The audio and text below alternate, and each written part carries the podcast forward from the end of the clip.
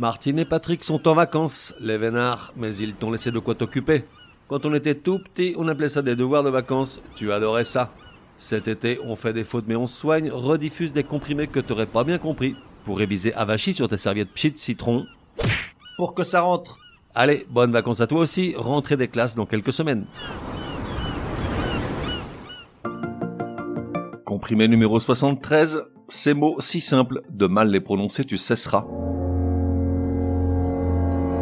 La langue française n'est pas seulement malmenée à l'écrit, à notre décharge, il faut bien avouer qu'au fil des siècles, elle s'est dotée de mille règles emberlificotées, voire incohérentes, on en a vu quelques-unes ici même, mais également à l'oral.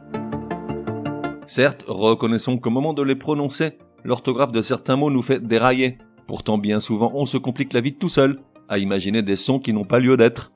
Petite sélection de mots qu'on entend régulièrement mal prononcés.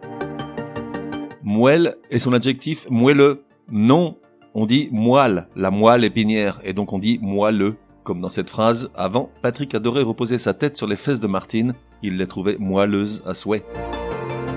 Même remarque pour poêle, l'ustensile de cuisine ou l'appareil de chauffage. Non, on prononce poêle dans tous les cas. Même quand Martine rêve d'asséner un coup de poêle sur Patrick quand il revient de virer avec ses potes.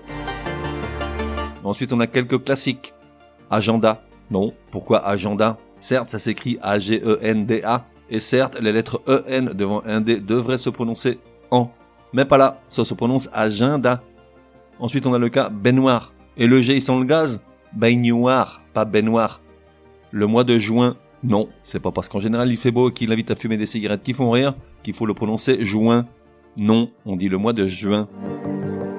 Dompter, dompteur. Là, j'avoue, le mot est piégeux puisqu'il s'écrit avec un P devant le T. D-O-M-P-T-E-R.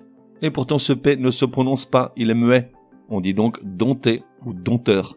Exemple, ça fait belle lurette que Patrick ne parvient plus à dompter Martine.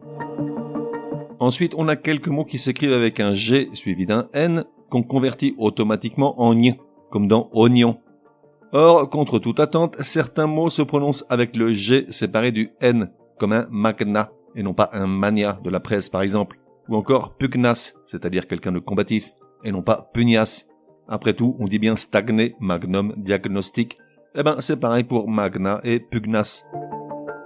Après, il y a le cas au vent, ce nom qui se réfère à un petit toit pour garantir de la pluie, ou une avancée en toile au-dessus d'un commerce ou de l'entrée d'une tente. Au vent, on le prononce bien. En revanche, pour une raison que j'ignore, on lui invente un H aspiré, qui n'existe pas, mais qui nous fait dire le plus souvent le au vent. Non, il n'y a pas de raison, il faut dire l'auvent. Ensuite, il y a les tristes cas des verbes être et voir à la troisième personne du singulier et du pluriel du subjonctif présent.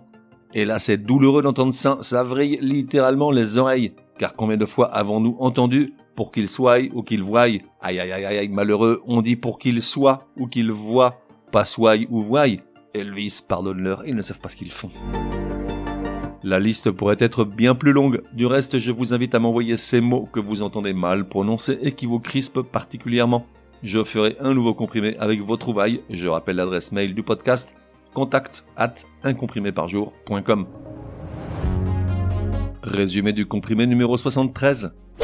Pour que ça rentre, une petite sélection de mots qu'on prononce mal, suivi de leur correcte prononciation. On ne dit pas la moelle, mais la moelle. Ou un ou une poêle, mais un ou une poêle.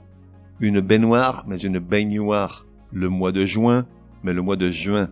Un agenda, mais un agenda. Dompter, mais dompter. Mania, mais magna. De l'immobilier, par exemple pugnas mais pugnas, le auvent mais l'auvent, qu'il voie ou soit mais qu'il voit ou soit.